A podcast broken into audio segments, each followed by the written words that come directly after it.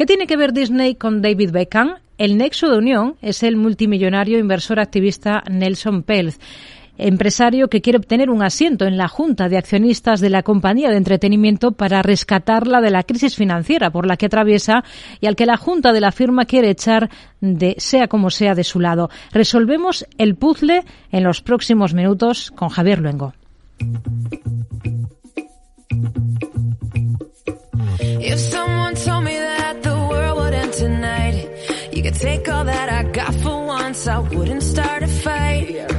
You could have my liquor, take my dinner, take my fun, my birthday cake, my soul, my dog, take everything I love.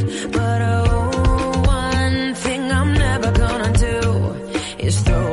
ver, lo que tiene que ver las empresas de medios, la empresa de medios que le ha ganado la guerra de suscriptores a Netflix y el futbolista a cuya mujer no le gustaba mucho nuestro país es el inversor estadounidense Nelson Peltz, que por un lado es el suegro del hijo de David Beckham y por el otro el azote para el ratón Mickey Mouse. Reinado efímero de a quien se le encomendó la tarea de recuperar el lustro que había perdido el ratón animado más conocido de la historia moderna, compañero desde hace algo más de dos años. A Bob Chapek lo entronaron en febrero del 20 apenas un mes antes de que nos encerrásemos en casa por el maldito virus con el que ahora hemos aprendido a convivir, también incluso en China.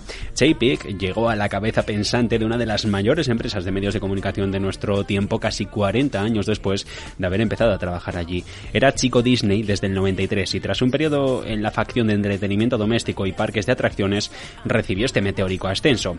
Ahora el que vuelve, el que volvió hace unos meses fue Bob Iger. Sus años al frente de la compañía se le conocen como los del renacimiento, porque fue él quien planeó grandes operaciones y éxitos de taquilla como La Sirenita, que salió a buscar del mar a su príncipe o La Bella y la Bestia y el resto de clásicos de la época. También fue el que compró la cadena de noticias ABC, la franquicia de los Muppets, y potenció los parques atracciones abriendo, entre otros, Euro Disney, el de París, en el 92. Aunque visto todo esto, decir que Iger tampoco tiene una carrera precisamente carente de éxitos a Disney, que conocemos actualmente, el Disney que conocemos actualmente, es obra suya y suya es la visión de ampliar la red de propiedades de toda esta compañía.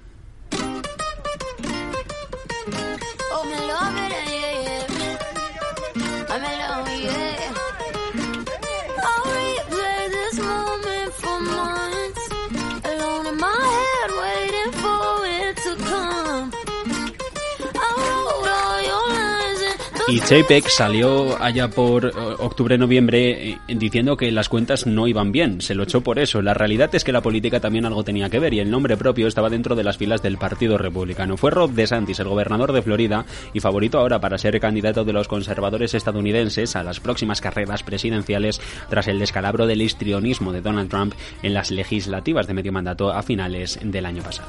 Page tells us that on every board that I have served on, and I've probably served on more boards than anybody that I know. Pero para solventar las cuentas de la compañía está quien escuchábamos, el activista, el inversor multimillonario activista Nelson Bells. Now Mr. Park will be the second of only two people that we know of in corporate America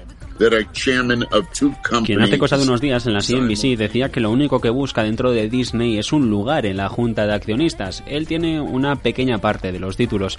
Decía que el sitio lo quiere para mejorar su valor en los mercados que ha estado bajando en los últimos meses. Razón a esto no le falta y los datos están ahí. Los títulos vivieron un 2022 complicado. En el 23 no les va mal, pero llevamos apenas 10 días de negociación. Sobre todo, vivieron malos días por la pandemia después de que los parques temáticos o las salas de cines estuvieran cerradas por aquello de la COVID.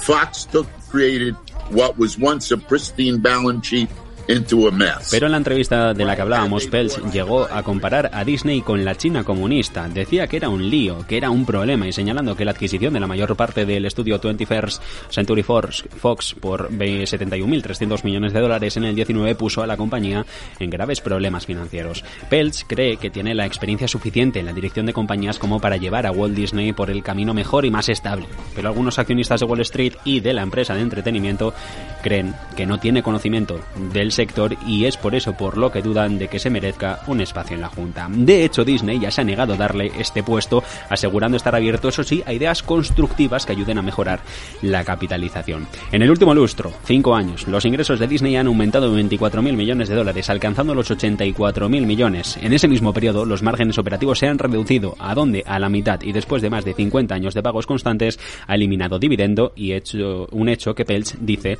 es culpa de haber que se quedado con Fox. Sin embargo, las operaciones dicen tiene sentido. Le dio, por ejemplo, Fox a Disney una mayor presencia en la India con la plataforma de televisión Star, también el control operativo del servicio de transmisiones de Hulu y la propiedad intelectual de los Simpson, de los Simpson o de la serie de películas Avatar. De hecho, la segunda entrega de esta franquicia se ha convertido en la sexta película más taquillera de todos los tiempos. De momento, Pelch denuncia que Disney se apunta un tanto con su asesinato y que el resto dice va a ser historia.